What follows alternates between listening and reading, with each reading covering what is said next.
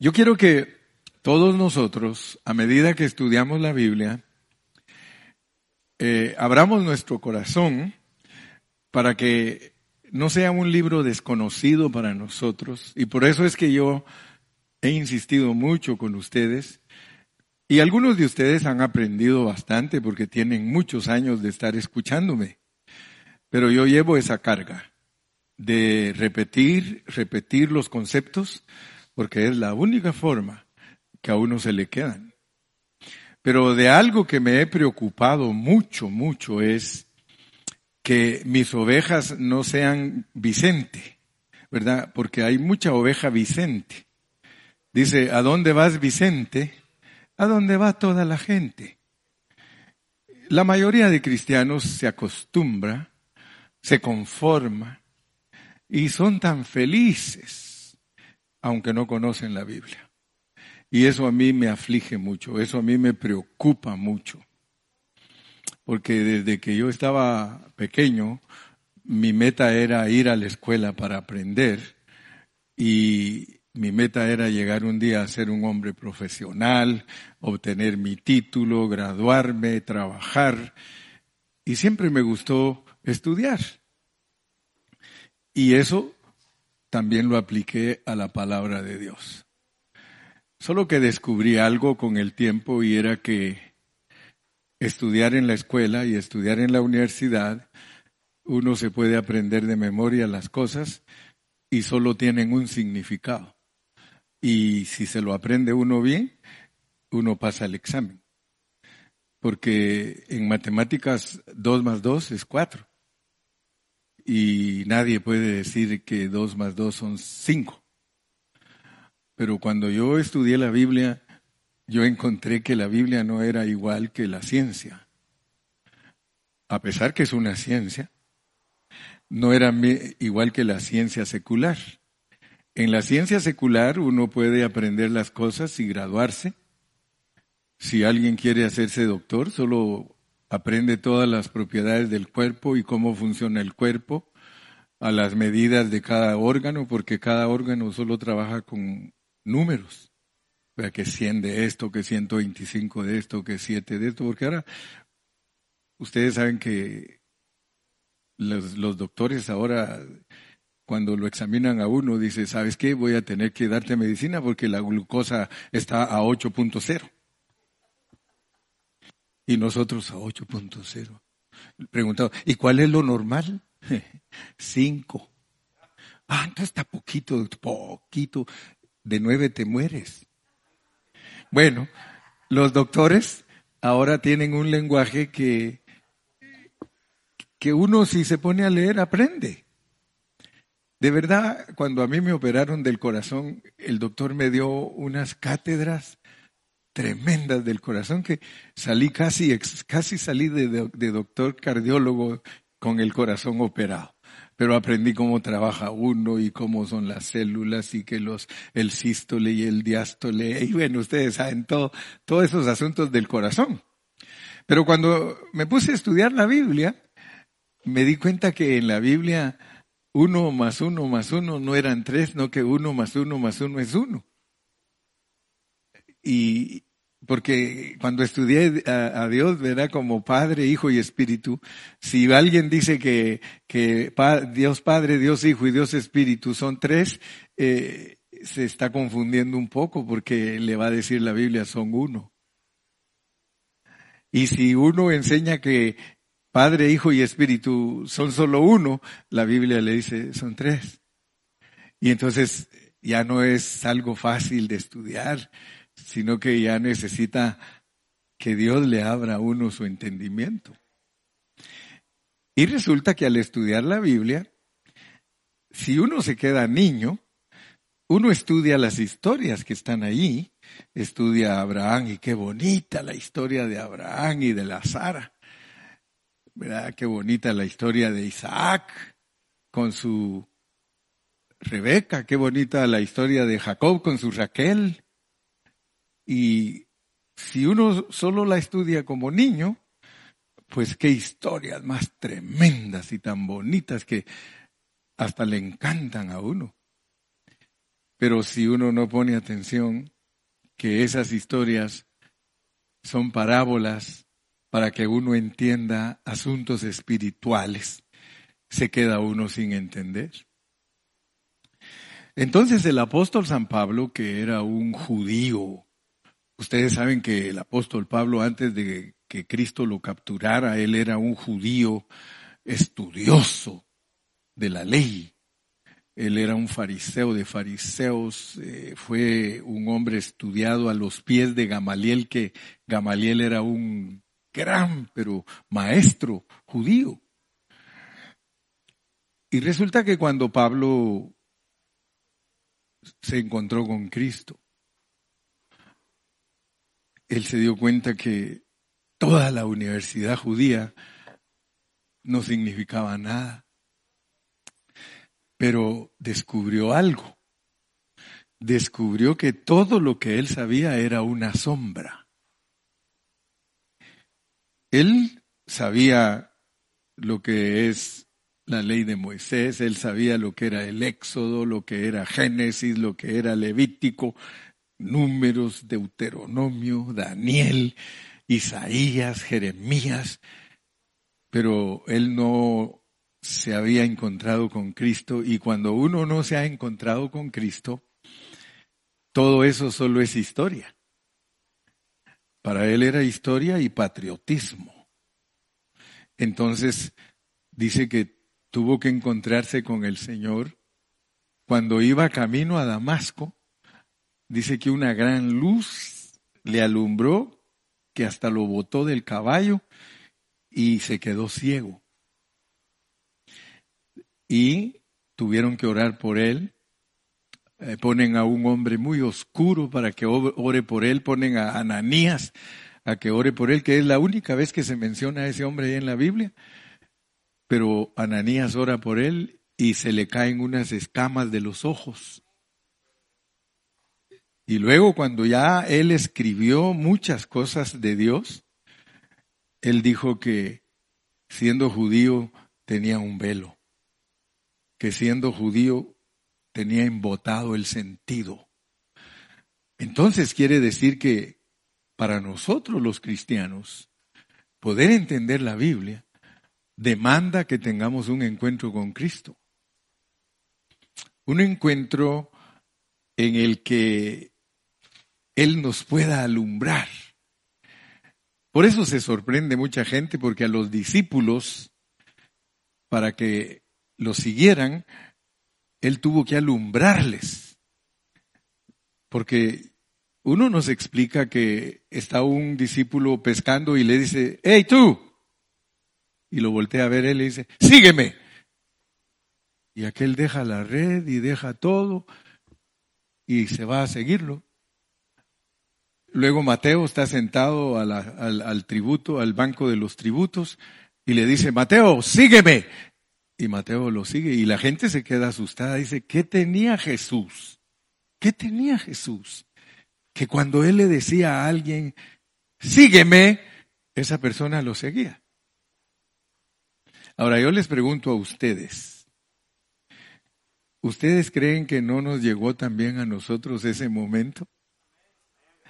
Si yo le preguntara a Jorge, Jorge, ¿qué estabas haciendo tú cuando te dijo Cristo, sígueme?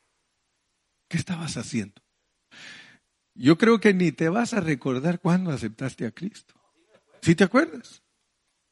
¿Qué estabas haciendo cuando te dijo el Señor, sígueme? ¿Se da cuenta cómo lo llama Jesús a uno? Yo me imagino a Jorge, dice, en parranda y borrachera.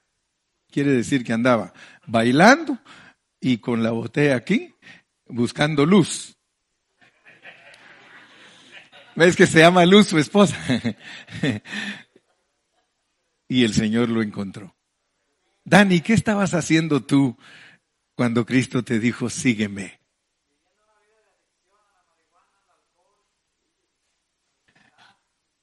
Se dan cuenta que por eso dice la Biblia que al que mucho le han perdonado, mucho ama.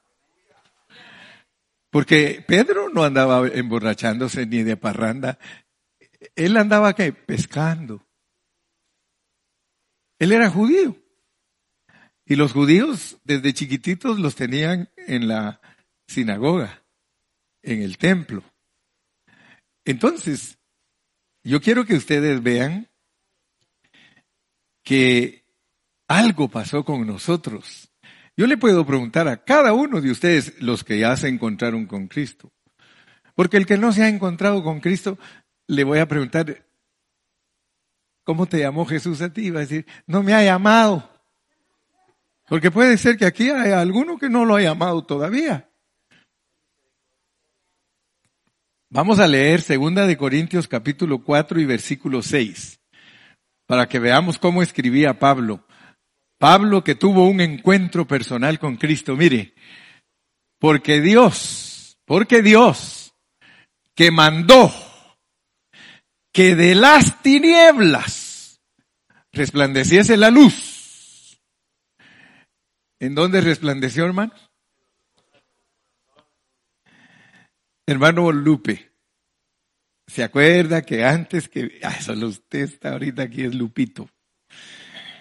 Hermano Lupe, antes de que usted se encontrara con Cristo, le decía a la hermana Meli, viejo, vámonos a la iglesia. No, mijita, vaya usted, yo me voy a quedar regando mis plantas. Pero tuvo que haber un día en el que Lupe se quedó regando las plantas y el que mandó que de las tinieblas, está hablando de Génesis, porque Dios que mandó en Génesis que las tinieblas resplandeciese la, de, de, las tinieblas resplandeciese la luz, es el que resplandeció en nuestros corazones para iluminación, fíjense pues, para iluminación. Ayer platicábamos con mi hermana Reina. Ayer me fui a podar y mi, mi peluquera me, me poda bien, me deja bien guapo. Amén. Y estábamos platicando.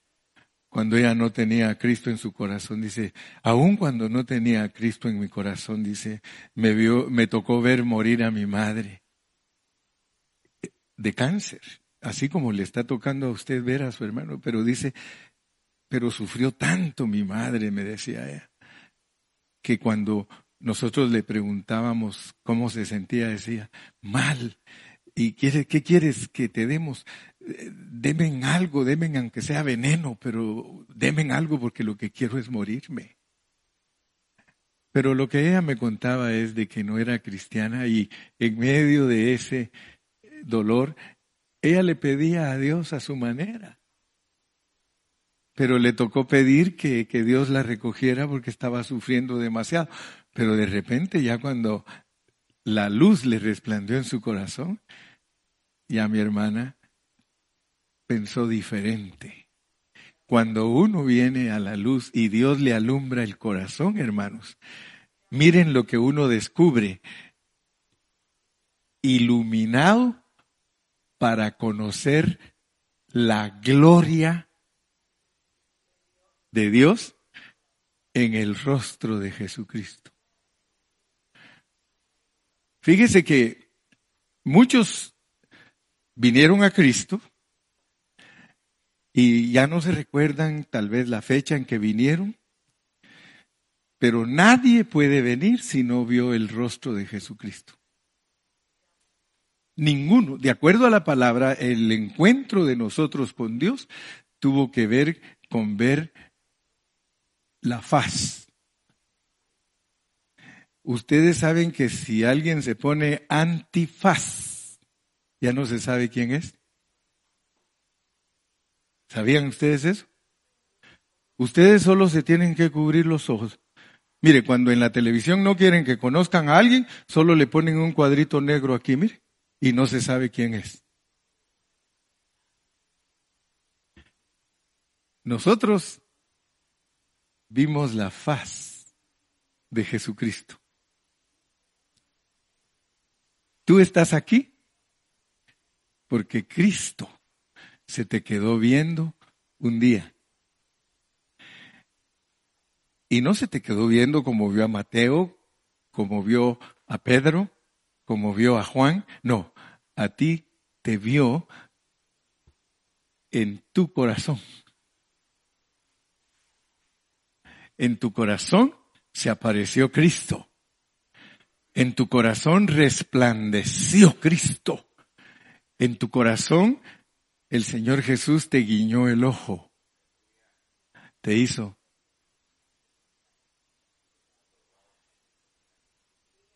Sígueme. Fíjense que muchos de nosotros leemos la Biblia, pero como no la leemos con detenimiento y buscando la sabiduría de Dios, podemos leer y leer ese versículo y ni siquiera darnos cuenta de lo que dice.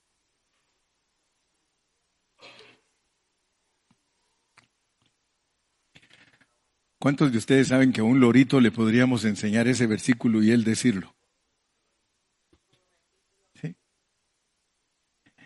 Cuando yo fui a predicar una vez al Salvador, yo estaba predicando aquí y cada vez que yo decía algo bonito, de allá del otro lado, así miren, se oía una voz que decía, aleluya, gloria a Dios. Y yo predicaba y, aleluya, gloria a Dios, bendito Jesús. Y entonces cuando yo terminé de predicar, yo le dije al pastor, pastor, ¿quiénes están ahí de ese lado? Ah, el oro, me dice.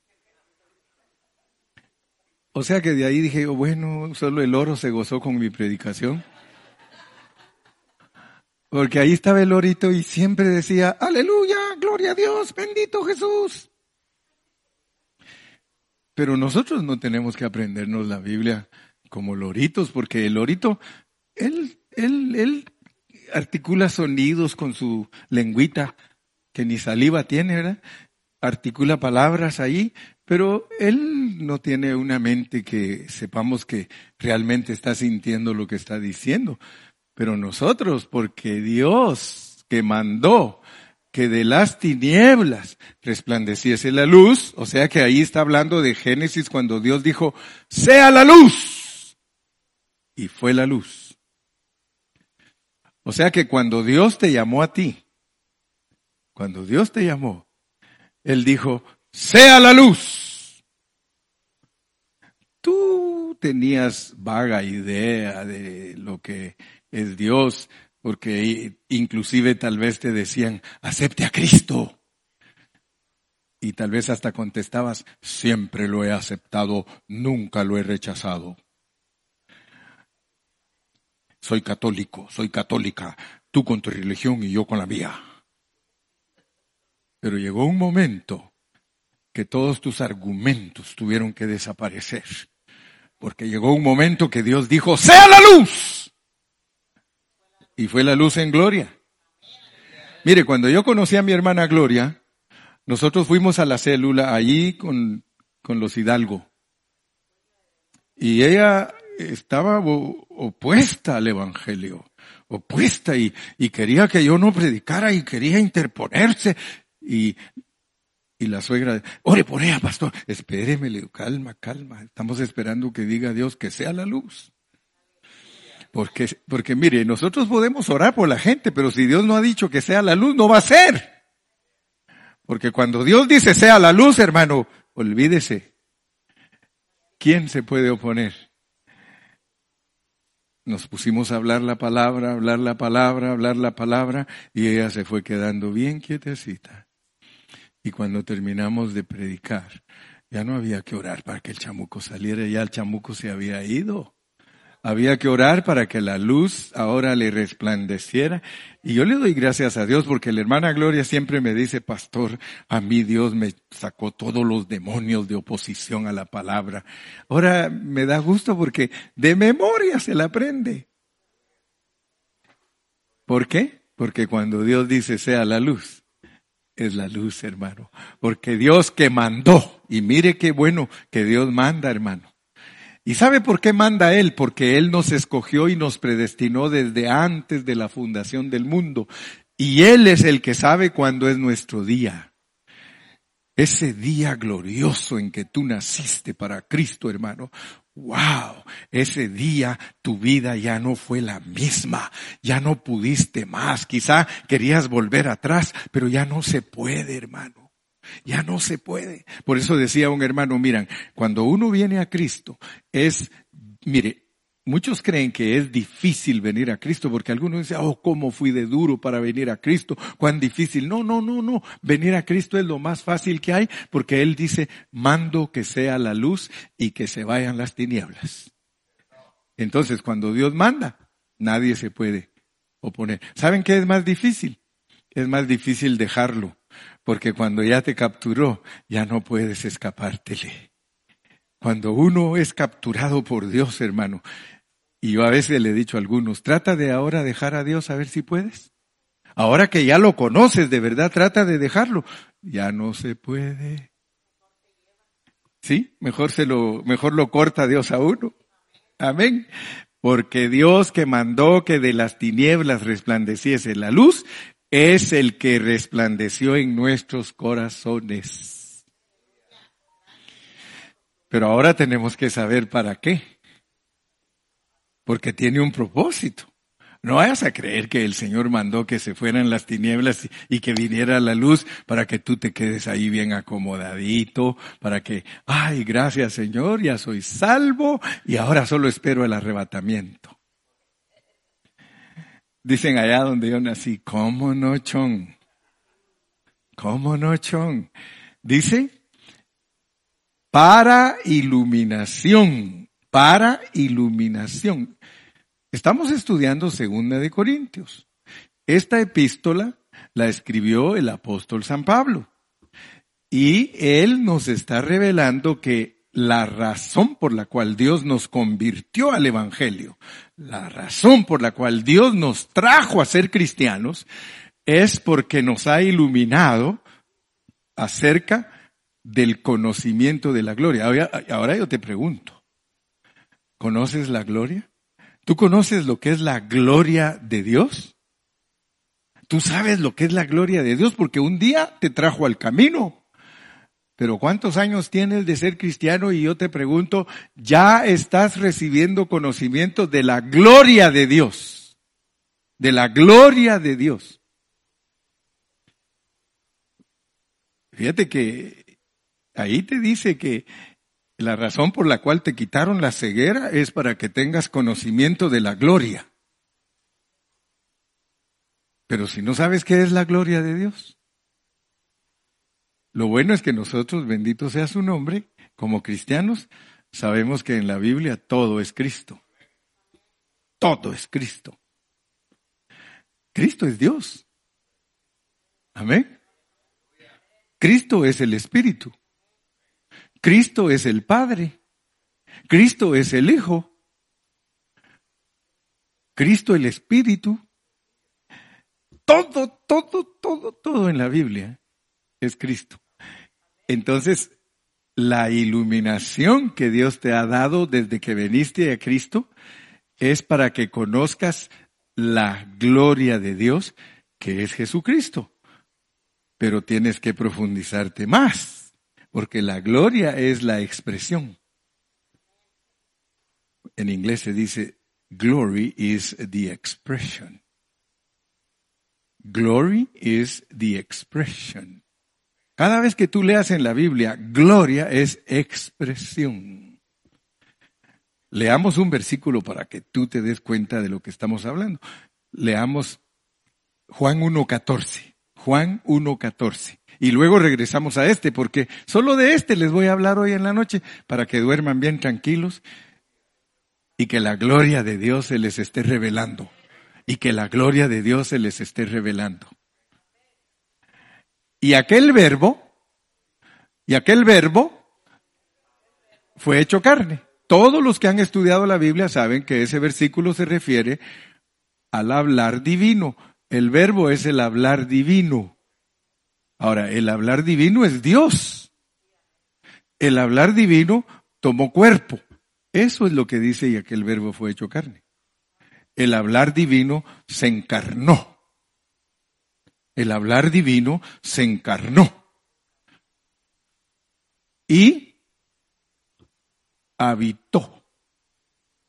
Vivió. Tabernaculizó. La palabra en griego habitó es tabernaculizó entre nosotros. Fíjese pues, Dios que es el hablar divino, esto se llama leer la Biblia con entendimiento, parafraseada hermenéuticamente.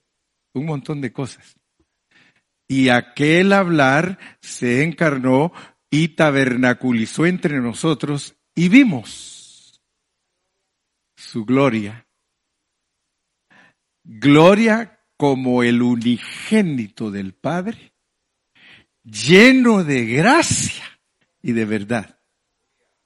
Ese versículo nos dice que Dios, que habla, se hizo hombre, vivió 33 años y medio aquí en la tierra y expresó al Padre Celestial, gloria a esa expresión, expresó al Padre y esa personita que expresaba al Padre estaba llena de gracia. O sea que a todos les caía bien, solo a los que no lo querían les caía muy mal. Pero eran más los que lo querían que los que lo odiaban. Y de realidad y de verdad. No era engaño.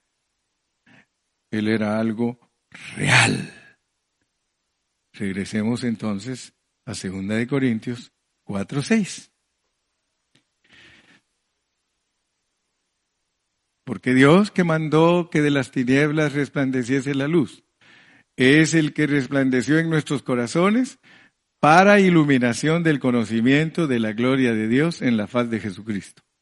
Como ahora nosotros ya entendimos por medio de este versículo cómo se nos apareció Dios a nosotros, entendamos bajo qué contexto nos dice eso para aplicarlo a nuestro conocimiento.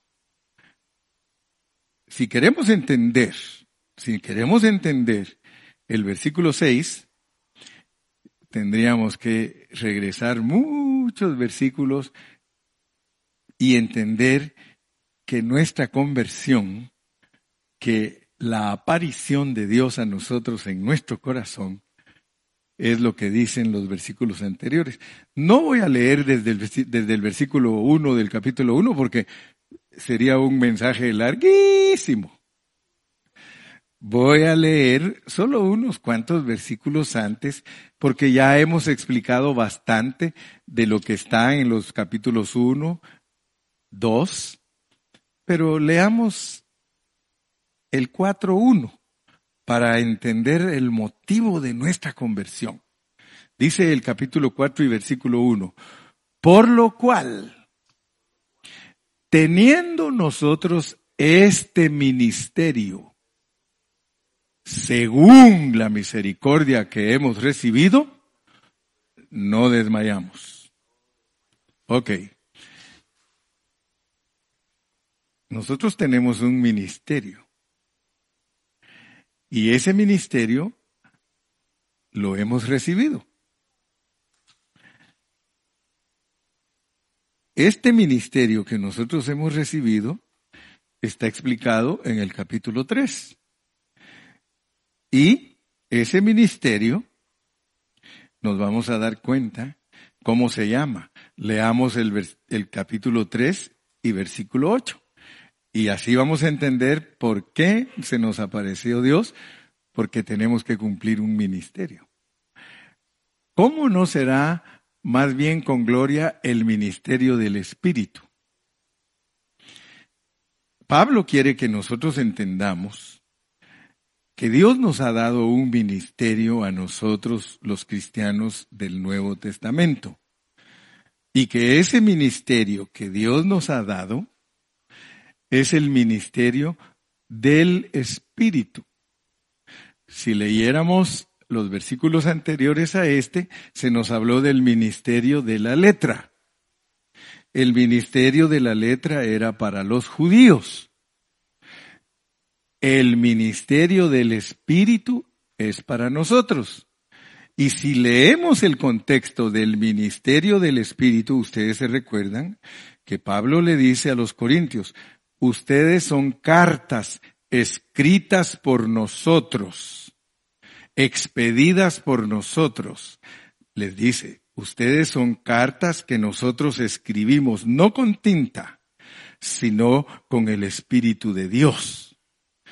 Entonces, el ministerio de nosotros los cristianos del Nuevo Testamento no es igual al ministerio de Moisés de enseñarle a la gente mandamientos.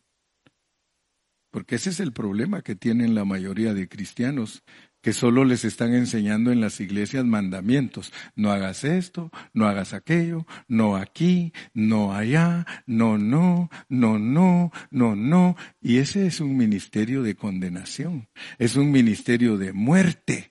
El ministerio de nosotros es escribir cartas en el espíritu de las personas. De tal manera que ahorita yo les estoy escribiendo a ustedes en su espíritu, en su corazón. Y al mismo tiempo me estoy escribiendo yo para que la gente nos lea. Así dice Pablo, para que seamos cartas leídas por todos los hombres y que no vayan a leer en nosotros cosas que no son. ¿Qué es lo que sucede cuando uno no está dejándose escribir en su espíritu? Tu tío, tu primo, tu mamá, tu, tu, tu, tu, pariente, dice, para ser cristiano como la fulana, ¿para qué? Para ser como tú, ¿para qué? ¿Por qué? ¿Por qué nos dicen así? Porque cuando hemos ido a la reunión, no nos hemos dejado escribir. Por lo tanto, al no dejarnos escribir en nuestro corazón, no nos pueden leer. Porque nosotros somos cartas abiertas para ser leídas por los hombres. Entonces, este ministerio del Espíritu es porque nosotros tuvimos un encuentro con Dios y Él se apareció adentro de nosotros en nuestro corazón por eso nos dio este ministerio. Porque Él no nos mandó a la universidad ni nos mandó al seminario para estudiar la Biblia y aprenderla, como hoy día muchos dicen, para ser pastor, solo métete al instituto, métete al seminario y después de cuatro años te gradúas y eres un pastor. ¿Y qué clase de pastor vas a ser? Vas a ser un pastor que solo va a llenar a la gente de conocimiento en sus mentes, porque para ser un siervo del Nuevo Testamento hay que ser personas que tuvieron un encuentro personal con el Señor internamente y que saben que hay que ministrarles a los hermanos su espíritu, no su mente. Sí, yo no, yo no vengo aquí para que ustedes aprendan de memoria ciertas cosas, ¿no? Y ese mismo ministerio, miren cómo se llama, versículo 9, también tiene otro nombre se llama el ministerio de justificación. El ministerio de nosotros no solo es el ministerio del Espíritu, es el ministerio de justificación porque nosotros tenemos que enseñarle a las personas que si aceptan a Cristo están totalmente perdonadas. Tenemos que enseñarles cosas que les queden escritas en sus corazones, no emocionarlos, hermano. Yo me podría poner aquí a emocionar a la gente, quizá con un sermón lleno de psicología. ¿Y cómo le gusta a la gente eso? Porque eso pega, porque toca la mente. ¿Pero para qué? ¿De qué me sirve llenar a la gente de psicología? ¿De qué me sirve aún ponerme a predicar sobre la sanidad divina y echar fuera demonios y eh, ponerme a hacer cosas que a la mayoría de siervos de Dios les gusta hacer. ¿De qué me sirve si todo eso es pasajero? En cambio, si le escribo en su espíritu, eso es eterno. Y eso sí le va a ayudar a la persona. Entonces notemos pues, porque les dije que iba a predicar poquito y ya se me alargó el asunto. Ya se me alargó el asunto, pero ya ahorita les prometo que estoy tratando de ver cómo termino, pero tengo que eh, eh, compactar el pensamiento para que quede grabado los puntos. Tenemos un ministerio que es del Espíritu, tenemos un ministerio que es el ministerio de la justificación. Ese ministerio dice que fue dado a nosotros según la misericordia de Dios y que va respaldado porque Cristo se apareció en nuestros corazones para que entendamos algo. Y con esto sí termino, pues, versículo 7. Ahora sí les prometo que con ese termino. Segunda de Corintios 4, 7. ¿Cómo le llama Dios a lo que tenemos nosotros adentro? Ahora, fíjate pues, porque puede ser que tú seas cristiano por muchos años y tú no sepas que eres un alabastro, que no sepas que eres una vasija en donde Dios ha depositado algo que Él le llama tesoro. Tristemente, mucho cristiano, usted le pregunta, ¿y cómo estás hermano? Por aquí, así pasándola. ¿Cómo te va mi hermano? Más o menos.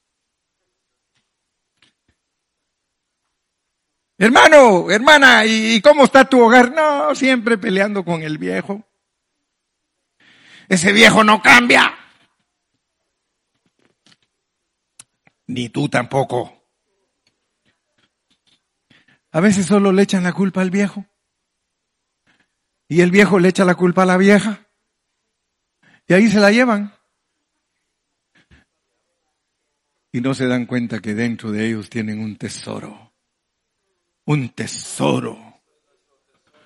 Un tesoro, hermano, tú tienes un tesoro.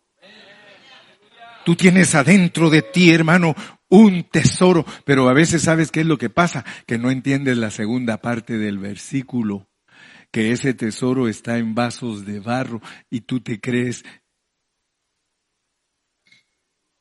monedita de oro. Tú te crees vaso de oro. ¿Usted sabe lo que quiere decir vaso de barro? ¿Usted sabe lo que Dios le está diciendo que es usted y lo que es Él adentro de usted? Él está diciéndole, tú eres vaso de barro, yo soy tesoro.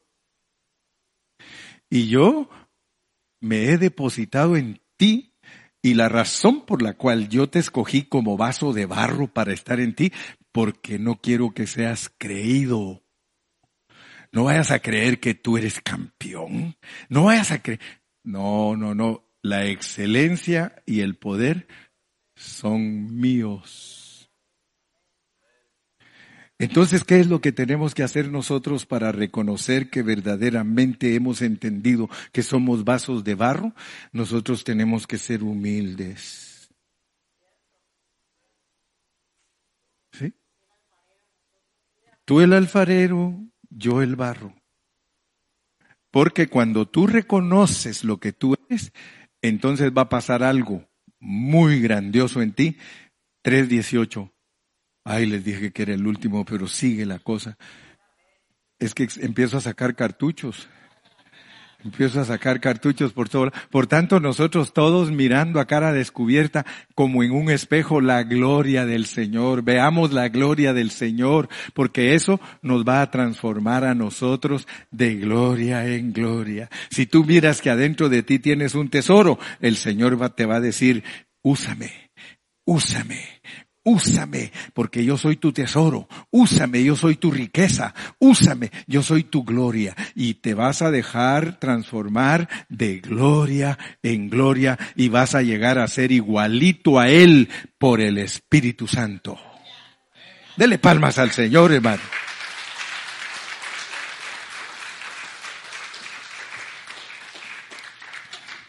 That's it. Eso es todo. Mire todo lo que me tardé para decirles unas cositas. Pero si ustedes se van hoy a su casa, váyanse pensando, soy vasito de barro, pero dentro de mí hay un tesoro incalculable. Dentro de mí hay una riqueza incalculable. Hermano, acuérdate siempre, lo más caro que llevas tú dentro de ti es Cristo. Lo más caro que llevas tú dentro de ti el Espíritu Santo. Dios, Dios mismo. Eso es lo que tú llevas. No pongas atención a los que te desprecian, hermano. Los que te desprecian es porque no saben lo que tú eres.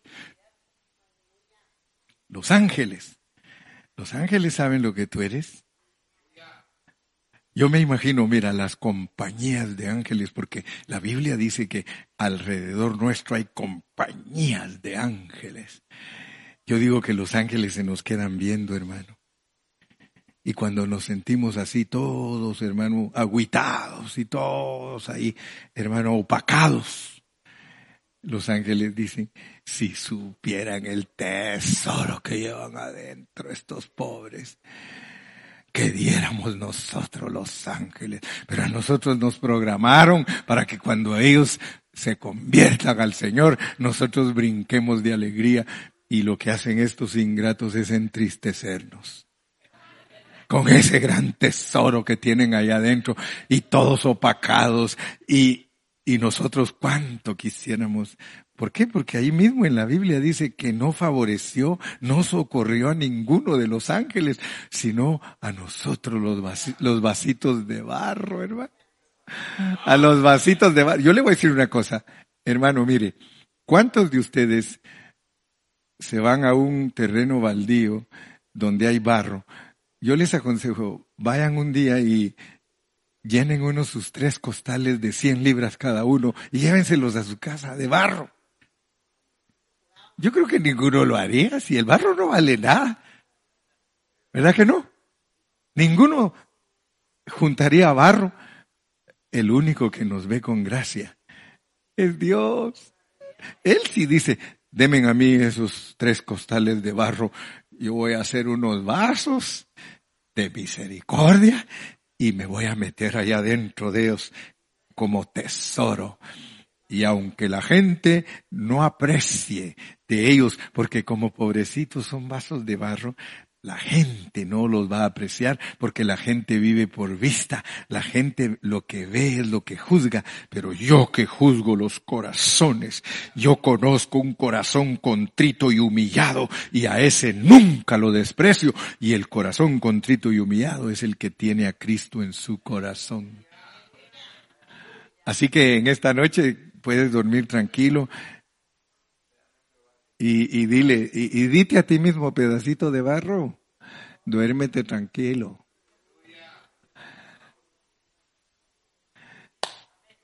El barro es útil, hermano. El barro es útil para Dios. Si no, Él no hubiera hecho tantos vasos de barro para esconderse ahí entre, dentro de ellos. Digámosle gracias Jesús. Ponte de pie en esta noche y le vamos a dar gracias a Dios porque Él, en su grande amor y gracia y misericordia, llenó estos vasitos de oro. Ahora tienes oro, hermano. Tienes oro. Hay oro adentro. Hay oro adentro.